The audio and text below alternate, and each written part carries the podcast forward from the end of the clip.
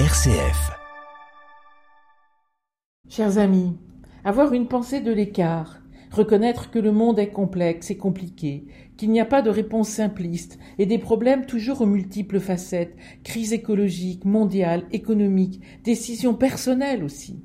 Bref, aimer la pensée de l'écart, du dérangement, comme pour la Bible, savoir qu'il faut passer par l'écart pour mieux voir, faire un détour. Dans ce détour, le philosophe François Julien, sinologue autant qu'helléniste, excelle. Et les essentiels de la vie ont eu la riche idée de l'interviewer il y a environ un mois. Il y raconte son parcours philosophique, devenir spécialiste de la Grèce pour la clarté, mais ensuite s'aventurer ailleurs pour penser autrement, et il part alors en Chine pour sa pure extériorité. Interroger notre façon de penser occidentale, celle sur Dieu, sur le bonheur, la liberté, la vérité, l'être, depuis un détour, et devenir ainsi spécialiste de la philosophie chinoise. Voilà qui lui permet de livre en livre de dénoncer les pseudo-sagesses du développement personnel où nous nous complaisons bien souvent des pensées faciles qui prétendent offrir des solutions toutes faites.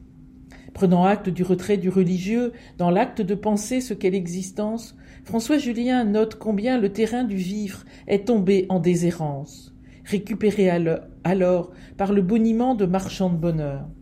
Ce qu'il développe alors, et qui rejoint, je crois, profondément notre foi et son intelligence, c'est le concept, l'idée de décoïncidence.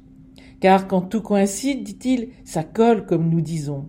Or cette adéquation devient vite stérile, puisque plus rien ne circule, plus d'air, puisqu'il n'y a plus d'écart, de frottement.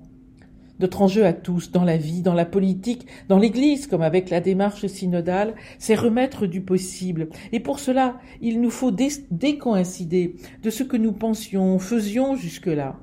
Profondément, fondamentalement.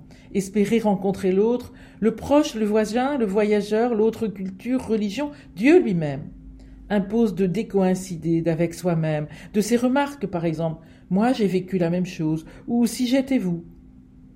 Et le philosophe, de conclure son entretien par la figure de Jésus, le grand décoïncident, dit-il, qui a fissuré la loi pour rouvrir des possibles d'amour. Magnifique. À notre tour.